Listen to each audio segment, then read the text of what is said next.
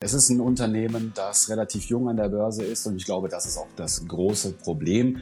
Es ist eigentlich ein Start-up und ob das jetzt schon hätte an die Börse gemusst vor zwei Jahren, das ist, glaube ich, die große Frage. Die sind auf jeden Fall in der Spur, ihre Ziele zu erreichen. Da habe ich überhaupt gar keine Probleme. Selbst komplizierte Sachen mit Offshore-Windanlagen, wir brauchten ein Spezialboot äh, mitten in der Energiekrise, kurz nach dem Ukraine-Krieg, haben die auch besorgt. Eine Kilowattstunde hat in Norwegen mal zwei oder drei Cent gekostet vor drei Jahren. Das war da normal. Ähm, also 20, 30 Euro je Megawatt. Also auch da hat es sich vor fünf versechsfacht.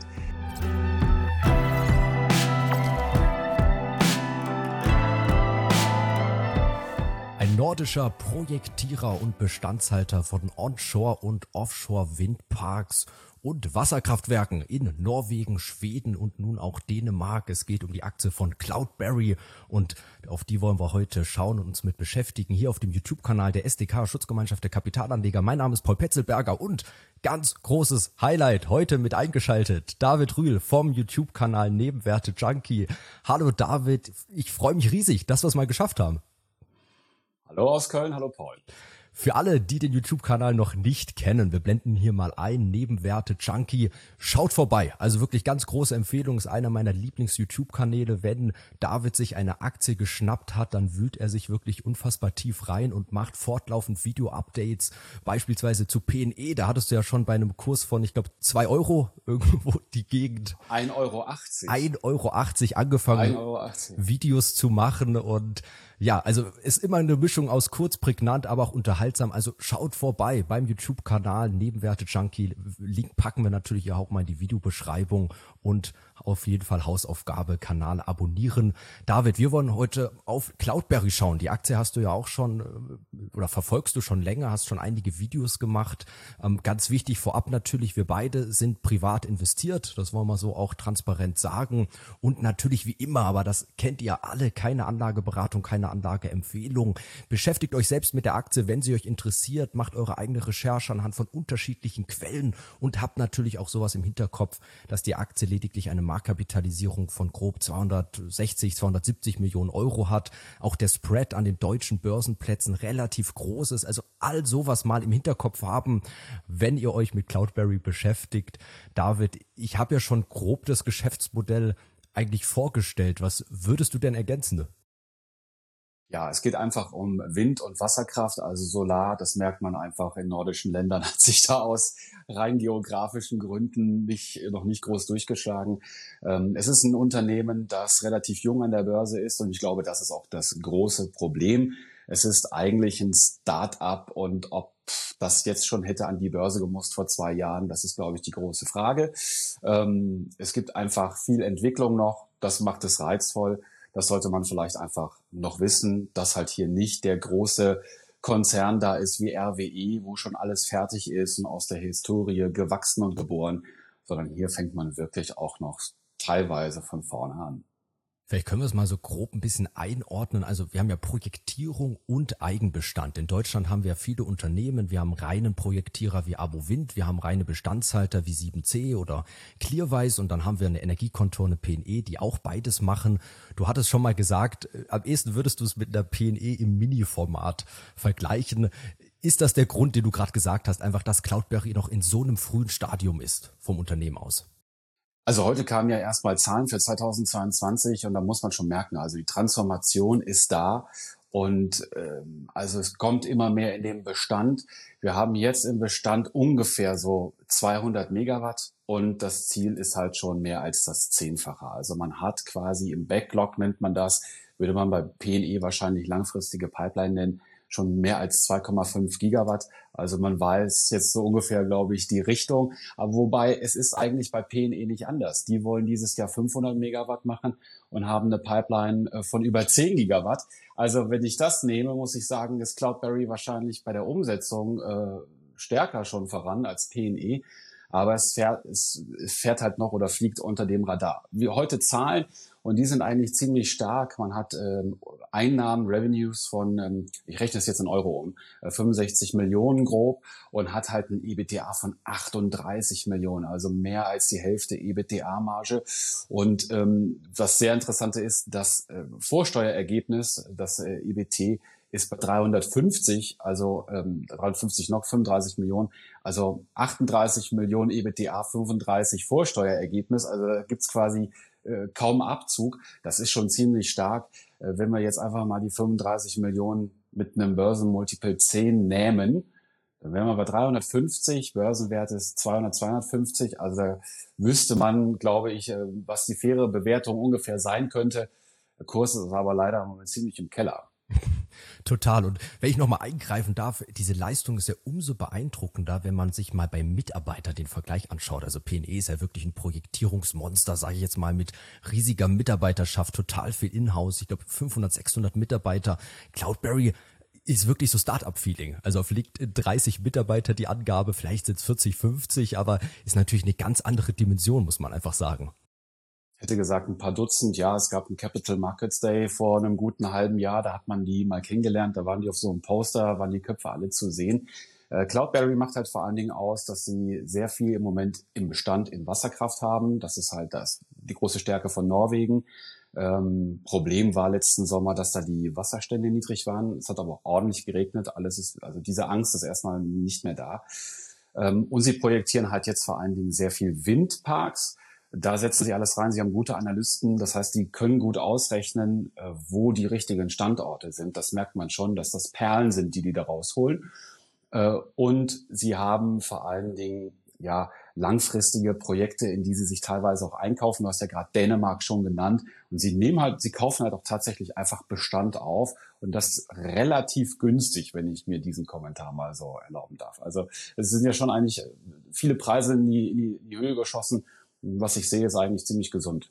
Und das ist ja das Beeindruckende mit so einem kleinen Team, dass der Kapitalmarkt so viel Geld dort reingesteckt hat. Also wir kommen nachher vielleicht auch noch mal kurz dazu. Letztes Jahr gab es ja auch eine richtig große Kapitalerhöhung um die 80 Millionen Euro bei einem Kurs umgerechnet von so ganz grob 1,50 Euro.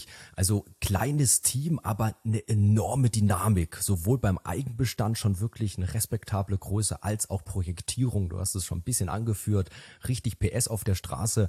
David, bevor wir zur Bewertung kommen, mal ganz kurz noch äh, diese Region. Also Cloudberry finde ich ganz interessant, ja auch gerade eben Vergleich, Ergänzung zu diesen deutschen Unternehmen, die wir erwähnt haben, weil keiner von denen ist in diesen Ländern aktiv. Also Norwegen, Schweden, Dänemark und dann auch noch Wasserkraft, das ist ja auch noch was ganz Neues. Da bin ich froh, dass du heute eingeschaltet bist. Kannst du mal dein Gefühl geben? Wie bewertet man dort ungefähr so den Megawatt? Ähm, wie ist da die Stromthematik? Wie ist die Thematik bei Wasserkraft? Mal so eine grobe Cloudberry-Einordnung. Also Wasserkraft ist erst einmal ähm, ein Energieträger, der stetig da ist. Also Wind und Sonne haben wir ja nun mal das Problem, dass Wind wehen muss, Sonne scheinen muss. Das haben wir bei Wasserkraft in Norwegen relativ wenig. Die laufen teilweise stark durch. Äh, aber die Investitionskosten sind auch pro Megawatt einfach geringer. Da muss halt diese Turbine hin, der Schacht muss da sein. Fertig. Genehmigung auch relativ einfach. Ähm, das geht alles in Skandinavien schneller. Also wir haben diese zweieinhalb Gigawatt Pipeline und die gilt bis 2030 und die haben im Moment kein Projekt, das sich verzögert. Das würde ich, glaube ich, jetzt mal in Deutschland nicht so. Diese Aussage finde ich einfach da nicht. Also es ist relativ geordnet. Die Länder sind klein. Wir haben im Moment ein Problem mit einer Steuerthematik in Norwegen. Die wollen sowas wie eine neue Grundsteuer und eine Stromsteuer einführen. Das hat im Prinzip auch diesen Kurs, kommen wir gleich drauf, ähm, äh, auf Talfahrt geschickt. Aber Schweden hat äh, vor der Insel, also zwei große Inseln sind, glaube ich, bekannt, Gotland und die andere direkt daneben ist Åland. Und da wollen sie 800 Megawatt Windpark hinsetzen. Geht relativ einfach, weil da ist Industrie, die braucht diesen Strom. Und auch in Norwegen schießen im Moment die Preise eher nach oben, denn durch diese äh, Steuerdebatte sind ganz viele Projekte erst einmal auf Eis gelegt worden. Äh, Norwegen braucht aber neue Wind- und Wasserkraftwerke, weil die wollen unter anderem für Deutschland Wasserstoff herstellen, grünen Wasserstoff. Also Energiebedarf wird sich dort weiter ähm, erhöhen, obwohl Norwegen schon zu 98 Prozent grünen Strom herstellt. Das muss man vielleicht auch mal sehen. Zum Thema Bewertung ähm, fällt mir halt noch ein, also erst einmal, die Strompreise sind dort auch gestiegen, aber nicht so hoch wie in Deutschland. Wir haben ja eher so 200, 300 Megawatt äh, pro, 200, 300 Euro pro Megawatt. Daran haben wir uns gewöhnt. Äh, in Skandinavien sind das eher so um die 100 bis 150 im Moment. Man muss aber trotzdem sagen, eine Kilowattstunde hat in Norwegen mal zwei oder drei Cent gekostet vor drei Jahren. Das war da normal. Ähm, also 20, 30 Euro je Megawatt. Also auch da hat es sich vor fünf versechsfacht. Ähm, deshalb sind die Bewertungen, die haben sich ordentlich angeglichen. Ich würde mal sagen, so pro Megawatt würde ich 20, 25 Prozent Abschlag gegenüber einem deutschen Megawatt ähm, ansetzen. Aber das ist immer noch hoch genug. Das ist immer noch hoch genug, wobei es auch ein wirklich respektabler Abschlag ist, wenn man wirklich so diese Thematik sieht und einfach sagt, okay, Deutschland ist so komplex mit diesen ganzen Genehmigungsverfahren, wie sich das alles hinzieht und alles. Ich meine, darum ist ja auch der Eigenbestand von der PNE beispielsweise so hochwertig, weil halt wirklich Deutschland aber meine, meine grobe Richtung spannend. Also 20, 25 Prozent Abschlag können wir gleich für die Bewertung ja auch noch mal im Blick haben.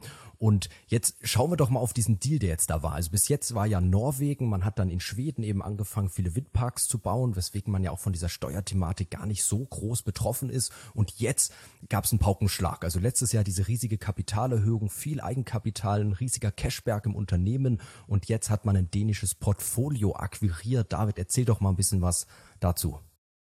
Also nach der Kapitalerhöhung, die du schon angesprochen hattest, gab es 150 Millionen Cash auf dem Konto und man hat sich jetzt in Dänemark eingekauft mit 51 man sagt hochwertigen Windturbinen. Davon stehen 47 in Dänemark und vier in Schweden. Und das sind insgesamt halt 106 Megawatt, die auf einen Schlag halt in die Pipeline kommen. Ich habe ja eben schon gesagt, wir waren äh, am Anfang noch so bei 150 zum Jahresende. Wir gehen jetzt Richtung 320. Also das hat sich auf einen Schlag schon sehr stark erhöht. Und das sind 311 Gigawattstunden pro Jahr, die da dazukommen. Und Ziel von Cloudberry sind ja 1000. Also wir sind im großen Schnitt schon näher gekommen. Ich glaube, 300 hatten wir schon mit der Wasserkraft in, in, in Norwegen so grob. Also da fehlt nicht mehr viel. Die sind auf jeden Fall in der Spur, ihre Ziele zu erreichen. Da habe ich überhaupt gar keine Probleme. Selbst komplizierte Sachen mit Offshore-Windanlagen, die brauchten ein Spezialboot äh, mitten in der Energiekrise, kurz nach dem Ukraine-Krieg, haben die auch besorgt, während alle anderen hier so in Mitteleuropa gesagt haben, so ein Boot kriegst du nie. Äh, ist alles ausverkauft und die haben sich das irgendwie, was ich, eBay Kleinanzeigen, was denen geholfen hat.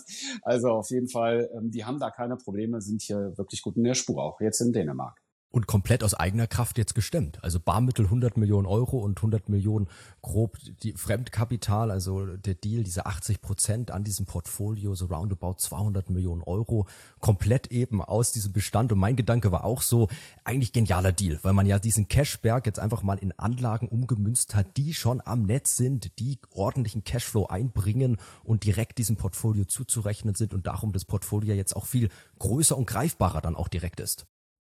Und man muss vielleicht noch wissen, dass Dänemark halt sehr gut an den äh, europäischen Strommarkt angeschlossen ist. Also die haben Trassen und Kabel, die sowohl durch die Nord- als auch durch die Ostsee gehen. Also den Strom zu verkaufen, da sehe ich jetzt ehrlich gesagt auch kein großes Problem. Du hast das Offshore-Projekt schon angesprochen, diese 800 Megawatt, die da mit in der Pipeline sind, also ein riesiges Projekt. PNE hatte vor ein paar Monaten mal bekannt gegeben, da gab es ein Projekt, ich glaube von 1 Gigawatt, da hat man sich auch mit jemand anderem zusammengetan, Eolus Wind. Wie siehst du dieses äh, Mega-Offshore-Projekt? Da muss man sich doch sicherlich auch einen Partner hinzuholen. Was sind deine Gedanken dazu? Also nach meiner Kenntnis gibt es einen 50-50-Deal. Also man hat mhm. sich einen Partner schon rangeschafft. Ah, okay. ähm, der soll auch später auch noch kommen. Also das ist zumindest das, was ich ähm, aus dem Management gehört habe. Das war auch Teil eines, ähm, eines offiziellen Statements auf der, auf der Seite. Ähm, ich glaube, nach den Q4-Zahlen kam ah, okay. das. Ähm, das Ding ist sowieso ähm, jetzt erstmal auf ein paar Jahre geschoben. Also das soll, glaube ich, 2028 frühestens ans Netz gehen ähm, so, einen, so einen großen Park muss man halt auch erstmal in die, ins Wasser setzen. Ähm, Im Moment, glaube ich, ist auch deshalb die Finanzierungsfrage noch nicht da. Äh, okay. Dadurch, dass die Strompreise noch so hoch sind, ich habe ja gesagt, würde ich jetzt mal sagen, so im Schnitt 120 Euro das Megawatt und das Unternehmen selbst rechnet mit 85 Euro. Also wir haben, was Cash angeht, erstmal im Moment mehr ähm, als die eigene Schätzung für die nächsten zehn Jahre. Insofern möchte ich mich noch gar nicht aus dem Fenster legen, welcher Cashbedarf nötig sein wird, wenn man das peu à peu umsetzt. Im Moment sieht es äh, tatsächlich ähm, ganz gut aus und ich schließe auch nicht aus, dass sie mal den einen oder anderen Park verkaufen. Also auf jeden Fall noch eine Weile hin zu diesem mega Offshore-Park und wäre sicherlich auch nochmal ein Trigger, wenn man da irgendwo einen großen Namen hat wie eine Equinor oder was weiß ich, wer da möglicherweise als Partner dann mit dabei ist und man so ein Ding umsetzt. Das wäre natürlich auch nochmal ein Ritterschlag, eine ganz neue Absolut. Ebene irgendwo. Ja. Bewertung, David, wir haben eigentlich schon einiges drüber erzählt. Ähm, du hast schon mit den aktuellen Zahlen Multiple mal so ein bisschen gespielt. Ähm, ich hatte dir mal durchgeschickt gesagt, dass ich mich bei der Bewertung so ein bisschen an dieses durchfinanziert ähm, mhm. orientiere mhm. und dann so ein bisschen zusammenrechne und dann irgendwo dahin kommen, aktueller Bestand plus durchfinanziert müssten so 380 Megawatt sein. Also jetzt mal ganz, ganz grob sozusagen. Kommt gut hin, ja. Genau. Und dann kommt ja noch die Pipeline drauf. Also selbst wenn wir diesen Bewertungsabschlag rausnehmen, dann könnte man das so sagen, vielleicht fairer Wert, also ist ja unsere persönliche Meinung, eher schon irgendwo tatsächlich so in der Range 330 bis 350 Millionen Euro, jetzt mal unabhängig davon, wie man halt die Pipeline bewertet. Genau, ich hätte jetzt, hätte jetzt den Backlog noch dazu genommen, ja. wäre jetzt so auf 400 eigentlich äh, locker gekommen. Mhm. Also wenn ich von den zweieinhalb offenen Gigawatt allein, allein das mal mit fünf Prozent ähm, berechne, dann komme ich eigentlich auch schon ganz gut hin. Also 350 komme ich, also da komme ich locker hin. Ja, genau. Also ich, ich sehe auch ein Gap von 100 Millionen Market Cap im Moment. Ja. Dann sind wir da ungefähr gleich. Ich meine, beeindruckend ist ja auch, ich hatte es angesprochen, diese gigantische Kapitalerhöhung. 80 Millionen Euro letztes Jahr zu einem Kurs 50 Prozent drüber. Und man muss ja sehen, wir haben hier ein asset-getriebenes Geschäftsmodell. Also das ist jetzt hier nicht irgendwie ein hippes Cloud-Unternehmen, was irgendwas plant, was unsicher ist und da riesige Marketingkosten hat, sondern das Geld fließt ja, wie jetzt mit dem Dänemark-Deal, in Assets, in Windparks rein. Also darum ist dieser Abschlag ja schon auch wirklich bemerkenswert zur Kapitalerhöhung. Richtig, aber diese Steuerdebatte in Norwegen legt sich wie Metau auf diese ganze oh, Sache. Ja. Und ich glaube, dass gepaart mit äh, der größten Schwäche von Cloudberry, der Kommunikation, ist das, glaube ich, ähm, im Moment ursächlich dafür. Also, ähm, die, du hast ja schon gesagt, sie haben wenig Leute. Und wenn ich eine, wenn ich eine Stelle besetzen könnte, dann wäre das auf jeden Fall für die Investor Relations. Ähm, das ist halt einfach, ähm, teilweise haben wir auch ein kulturelles Problem. Also erst einmal haben sie sich zur Steuerfrage geäußert. Der Text, den gab es auf der Webseite nur auf Norwegisch zu lesen. Ähm, dann haben sie den Fokus auf Wind gelegt. Ich habe das am Anfang gar nicht verstanden, weil sie ja so viele Wasserkraftwerke haben. Hintergrund ist aber, in diesem Backlog in der Pipeline sind 11 von 15 Pro Projekte, Windprojekte in Norwegen. Und da haben sie halt gesagt, also wenn diese Steuer kommt, dann setzen wir diese Projekte nicht um. Und ich glaube, die Frage war dann äh, auch am Kapitalmarkt, ja, was macht ihr denn dann? Ähm, dann kam aber dieser Dänemark-Deal und ähm, ich glaube, es ist ähm, für den Kapitalmarkt undurchsichtig, weil es schlecht erklärt wird. Und äh, deshalb muss ich da auch so viele Videos machen, weil ich im Prinzip, ja, es ist einfach ähm, Sisyphus-Arbeit, das zu erklären. Ähm, und das ist, glaube ich, so, das, das ist, trägt zum Verständnis bei, warum der Kurs da ist, wo er jetzt ist. Ähm, diese Entscheidung zu der Steuerfrage wird immer wieder verschoben. Also die kam schon letztes Jahr im September.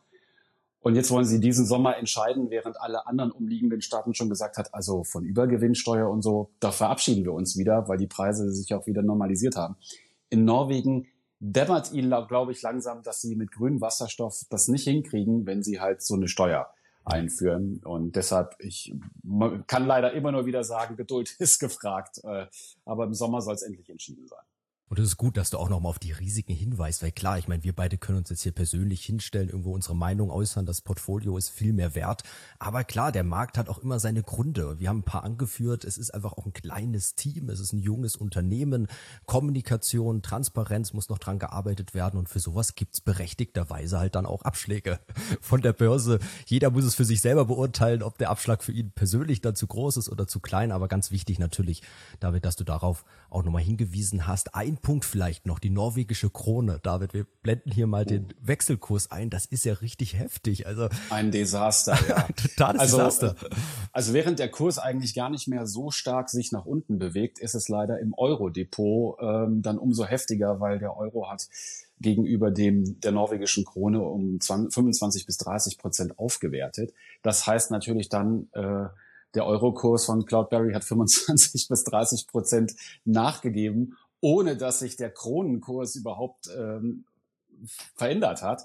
Das schlägt halt im Moment richtig rein. Hintergrund ist total einfach und nachvollziehbar zu erklären, ist die Zinsdebatte, die wir haben oder Zinsentwicklung.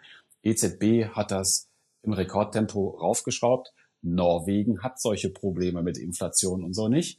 Und die, haben, die zucken halt mit den Schultern, merken aber auch, dass ihnen das langsam davonläuft mit der Krone und wollen wohl jetzt auch bei den Zinsen ein bisschen auch, auch erhöhen, damit es, äh, ja, es nicht mehr diese Entwicklung gibt, dass der Euro so stark aufwertet. Ist wirklich ein irrer Kursverlauf und du hast es gesagt, für deutsche Anleger, die eben in der deutschen Währung das im Depot liegen, haben ja nochmal einen Abschlag. Also da ist ja jetzt die Differenz zu 1,50 Kapitalerhöhung, da waren wir jetzt ja schon bei 90 Cent. Also ähm, auch das ja, jetzt ist gerade 86, ja, sehe ich gerade. Es ist schon übel. Und das ist halt eine Thematik, die man auch wissen muss. Klar, man hat eben auch diese Wechselkursrisiko oder auch Chance. Das muss jeder für sich natürlich selber beurteilen, wenn er sich diesen Chart anschaut, wie die norwegische Krone hier dann, äh, sag ich mal, sich entwickelt hat in den letzten Monaten definitiv. Ja, ich, ich hoffe, dass jetzt zumindest in der Zinsdebatte der Zenit erreicht ist und wir vielleicht noch mal eine gegenläufige Entwicklung haben, sich das einigermaßen beruhigt. Aber es bleibt erstmal eine Hoffnung. Also ich denke, wir haben mal einiges besprochen. Ein junges, spannendes Unternehmen, wie gesagt, Projektierung und Eigenbestand, schon richtig PS auf der Straße, was die Kapitalseite angeht, aber natürlich auch ein spannendes neues Terrain, wo man sich selbst als Anleger einarbeiten muss. Wir haben sowohl ein bisschen Chancen, Portfoliobewertung als auch Risiken uns angeschaut. Und jetzt wünschen wir uns natürlich eure Fragen. Schreibt mal oder Kommentare natürlich auch auf einfach Statements. Schreibt mal hier unten in die Kommentare, was ist eure Meinung zu der Aktie, auch zu diesen ganzen Themen, die wir besprochen haben. Habt ihr die Cloudberry vielleicht schon im Depot? Und ganz wichtig, schaut bei David vorbei. Also da gibt's viele tolle Videos auch zu Cloudberry, manchmal nur drei, vier Minuten, auch wirklich Kurzstatements. Also da werdet ihr auch fortlaufend über Cloudberry, aber auch Meyerburger, PNE, andere Unternehmen auf dem Laufenden gehalten. David, jetzt habe ich aber noch eine Frage. Also Windrad im Hintergrund, okay, aber was ist denn das andere da? Das ist ein Kohlekraftwerk. Das, das ist ein, ein wunderschönes Kohlekraftwerk. Soll ich's, warte, ich hol's mal ran, Sekunde. Das ist das wunderschöne Kohlekraftwerk Gelsenkirchen-Scholven. Ähm, und natürlich in Nordrhein-Westfalen ganz echt. Moment, sieht man das? Man sieht super. Mit, mit dem, mit dem Naturschutzgebietsschild. Ähm, ja, das muss hier so sein. Aber wie kriegen wir denn ähm, das zusammen? Auf der einen Seite ein Windpark, auf der anderen Seite. naja, ich wohne, ich wohne ja in Nordrhein-Westfalen, also jeder hat hier ein Kohlekraftwerk oder Strommast im Vorgarten. Das gehört hier einfach zum guten Ton. Und ähm, Gelsenkirchen-Scholven ist auch so eines, glaube ich, der dreckigsten und größten der 70er, 80er Jahre. Also das, was man jetzt eher abschalten würde als erstes. Man braucht es aber noch dringend für die Industrie und äh, das mit diesem Naturschutzgebietsschild, das ist einfach, das, das sagt, finde ich, das ist der komplette Widerspruch unseres Landes, unserer Kultur in einem Bild zusammengefasst. Also, schaut bei David Rühl vorbei, Nebenwerte Junkie, lasst ein Abo da und verpasst es nicht, dort mit dabei zu sein. Wir freuen uns natürlich auch über ein Abo, über ein Like bei dem Video. Vielen Dank und bis zum nächsten Mal. Danke. Tschüss.